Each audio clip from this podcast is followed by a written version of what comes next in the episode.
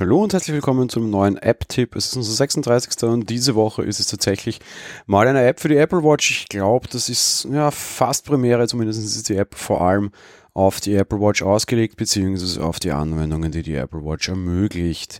Im Endeffekt sammelt die Apple Watch extrem viele Daten, sehr viele Gesundheitsdaten von uns.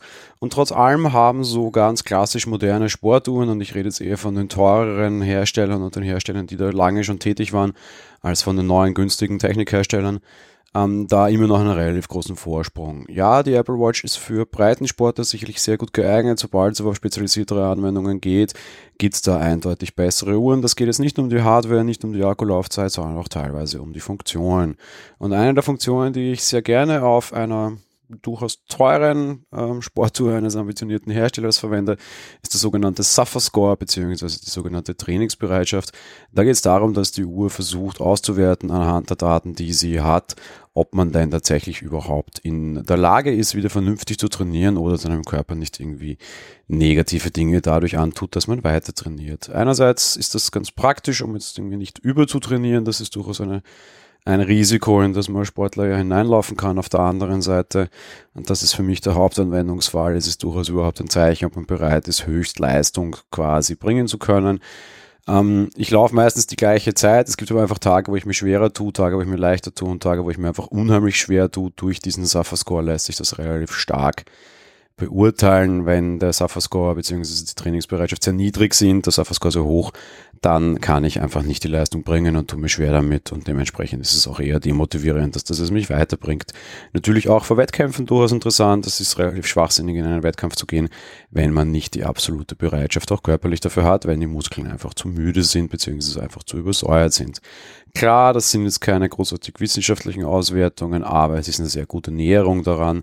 Ja, da müsste man ganz andere Tests machen, um es tatsächlich ganz genau zu wissen, aber es muss ja nicht immer die Wissenschaft sein, weil auf der anderen Seite sehr wenige, und ich glaube keiner unserer Zuhörer ist irgendwie wirklich komplett absoluter Profisportler und irgendwie für irgendwie Olympia oder sonst irgendwas im Rennen, die haben natürlich ganz andere Möglichkeiten. Für ambitionierte Hobbysportler sind das aber durchaus charmante Möglichkeiten. Was dazu gemessen wird, ist im Endeffekt die sogenannte Herzfrequenzvariabilität. Das ist doch etwas, was der Apple Watch messen kann, aber bisher sehr unterrepräsentiert ist. Es gibt Apps, die das auslesen können. Ich beschäftige mich sehr lange mit dem Thema HRV aber wirklich schön ist das alles nicht. Und jetzt gibt es im Endeffekt eine schöne Anwendung und das ist der heutige App-Tipp. Die heißt Training Today, ist kostenlos und berechnet aus eurer Herzfrequenzvariabilität die sogenannte RTT, Readiness to Train, und sagt euch ganz simpel genau das, was ich gerade lang und breit ausgeführt habe. Seid ihr denn wieder imstande zu trainieren? Trainiert euer Körper auch tatsächlich, wenn ihr trainiert oder überansprucht ihr ihn? So könnt ihr quasi schauen, ob ihr einen Tag Ruhe braucht oder doch lieber sporteln gehen könnt oder solltet. Ja, alles ganz easy, kostenlose App, einfach im Store runterladen, hat eine Watch-Komponente, Logo, hat auch eine iPhone-Komponente, funktioniert für mich sehr gut, weicht überraschend, wenig, zumindest jetzt nicht groß und, und stark unterschiedlich von einer deutlich teureren Uhr eines anderen Herstellers ab. Insofern sicherlich eine nette Sache. Ist jetzt vielleicht nicht unbedingt für Breitensportler mega wichtig, aber zumindest interessant und gerade wo es kostenlos ist, kann man sich das ja durchaus mal angucken. Das war der heutige App-Tipp. Wie immer am Donnerstag die Bitte, bewertet uns auf iTunes, unterstützt uns auf Steady, damit sichert ihr den Fortbestand dieses Podcasts.